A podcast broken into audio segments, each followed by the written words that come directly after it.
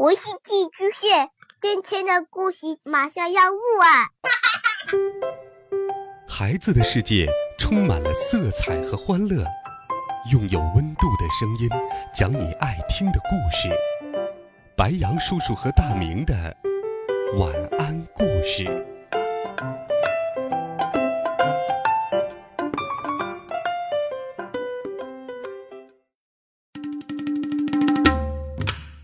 小朋友们、同学们，大家好，欢迎收听白杨叔叔讲故事。今天，白杨叔叔继续给你准备了怪杰佐罗利的好听故事，一起来听《怪杰佐罗利》第二十四册《怪杰佐罗利之地球拯救计划》中。一颗巨大的陨石要撞击地球了，地球进入到了危急时刻。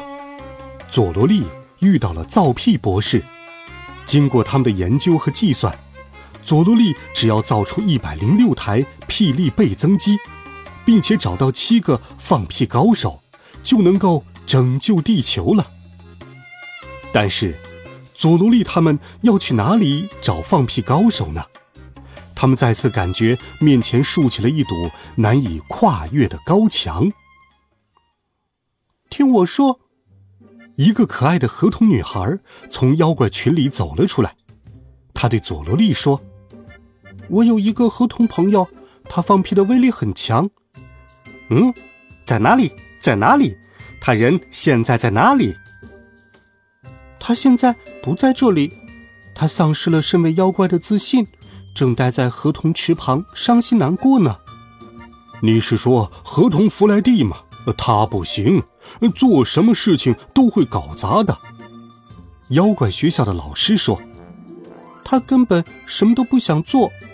那家伙一事无成，做什么事都不行了。妖怪们七嘴八舌地议论起来。哎呀呀，先不管这些，他放屁的威力真的很强吗？佐罗利得到肯定的回答后，决定请妖怪学校的老师立刻带他们去河童池。河童池旁有一棵高大的树，一个河童正坐在树上发呆。喂喂喂，你就是弗莱蒂吗？对呀。树上传来一个有气无力的声音：“我是佐罗利，有一件事。”无论如何都想请你帮忙哟。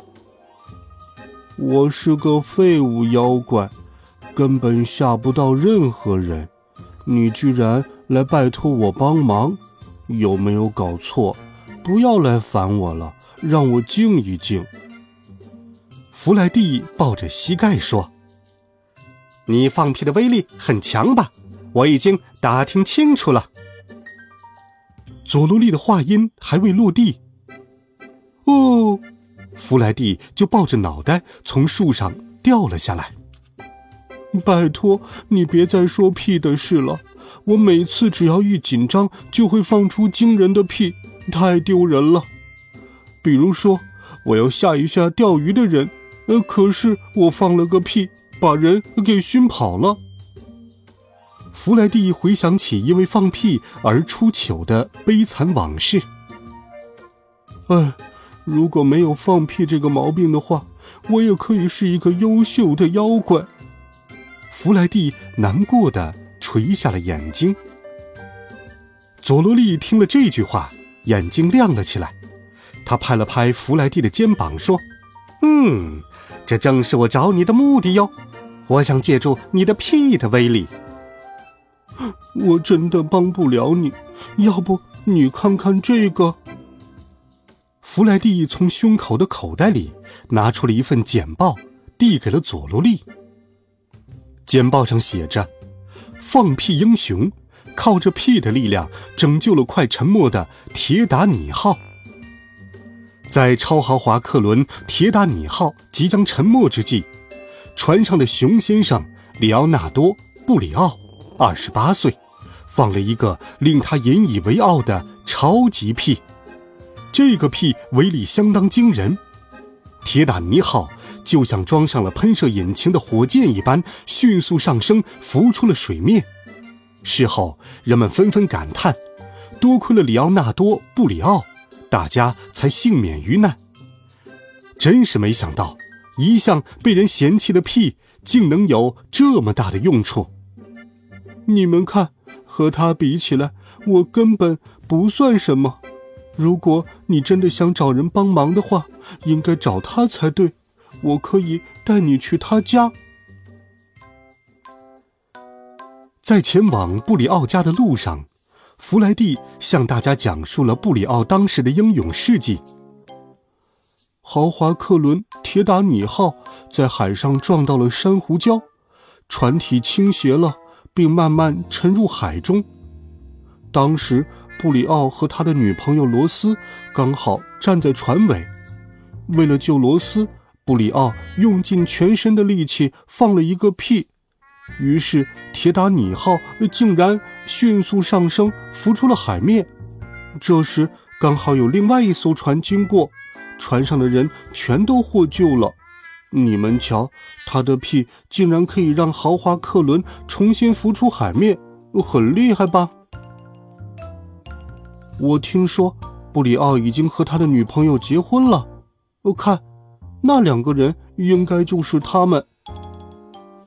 大家顺着弗莱蒂手指的方向看过去，发现，在一座房子的小院里，放着一张小桌子。一对年轻夫妻正坐在桌旁，在美丽夕阳的映照下，两人一同举起酒杯，准备干杯。哎，请问，佐罗利带着歉意搭话道。听到声音，两人转过头来，他们的眼中都噙满了泪水。对不起，请你不要打扰我们，这是我们共度的最后一个夜晚。布里奥严肃地说：“是的，我们想两个人静静地迎接世界末日的到来。”卢斯忍不住哇的一声放声大哭起来，他将自己的脸埋进了布里奥的怀里。“哦，我们的运气太差了。”布里奥忍不住诉说起他们的故事。我们刚刚举行完婚礼。原本打算明天去度蜜月，没想到世界末日就要来临。布里奥深情地望着罗斯。我们幸福的小家庭才刚刚建立。哼，好不甘心，我真的恨透那块陨石了。大滴的泪珠从罗斯的眼中滑落下来。这一次。即使用我的屁也救不了罗斯了，唉。布里奥重重的叹了一口气。嗯，不不不不不，你可以救他，你可以再度靠你屁的威力来拯救他，并且拯救全世界哟。佐罗利听完，立刻说道。看到布里奥露出难以置信的表情，佐罗利就把计划一五一十的。告诉了他。什么？你说什么？原来如此。照你所说，也许就可以把那块陨石弹回到外太空去。好，我答应你，我一定会放一个威力十足的屁。等危机解除之后，我要带着罗斯去度蜜月。老公，你要加油啊！这对年轻夫妻激动的紧紧拥抱在一起。